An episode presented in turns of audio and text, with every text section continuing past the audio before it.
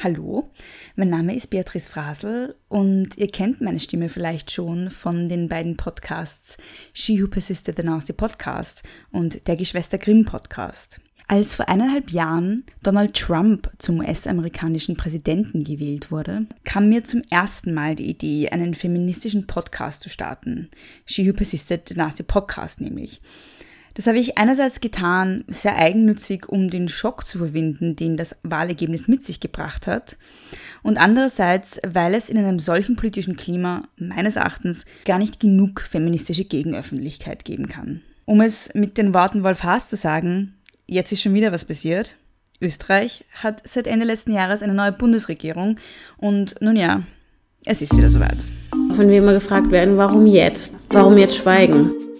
Die Verfügbarkeit über den Körper der Frau und über ihre Geburtsfähigkeit, das ist der wirkliche Grund, warum es immer wieder Gegner gibt von der freien Entscheidung für Frauen, die sie sicherlich nicht aufgeben werden. auf Krankenschein, kostenlos muss sie sein. Das Private ist politisch. Das kann ja wohl nicht wahr sein, dass so wenig passiert ist, dass wir immer noch da stehen, wo wir sind.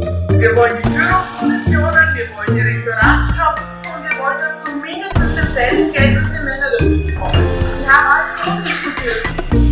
Mein neuer Podcast heißt in Anlehnung an den aktuellen Text der österreichischen Bundeshymne Große Töchter und er ist ein feministischer Podcast, der sich österreichischen Themen und aktuellen politischen Entwicklungen in Österreich aus einer feministischen Perspektive widmet.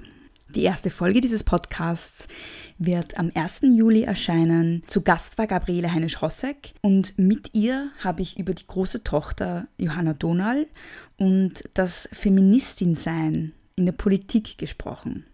Ich habe es gerne mit Macho-Männern und sexistischen Sprüchen zu tun gehabt und da wir gedacht, da fühle ich mich nicht wohl. Ich war damals noch nicht die Feministin, die ich heute bin. Ja. Da habe ich gedacht, das fühlt sich komisch an und habe da mich zu wehren begonnen, wenn sie Blondinenwitze erzählt haben und so. Und dann haben sie mir schon gelacht, wenn ich dahergekommen bin, aber keine Witze mehr erzählt. Also so, das waren meine Anfänge. Damit ihr diese und weitere Folgen nicht verpasst, könnt ihr den Podcast jetzt schon abonnieren und zwar überall, wo man Podcasts hören kann, unter anderem auf iTunes. Bis bald und nicht kleinkriegen lassen.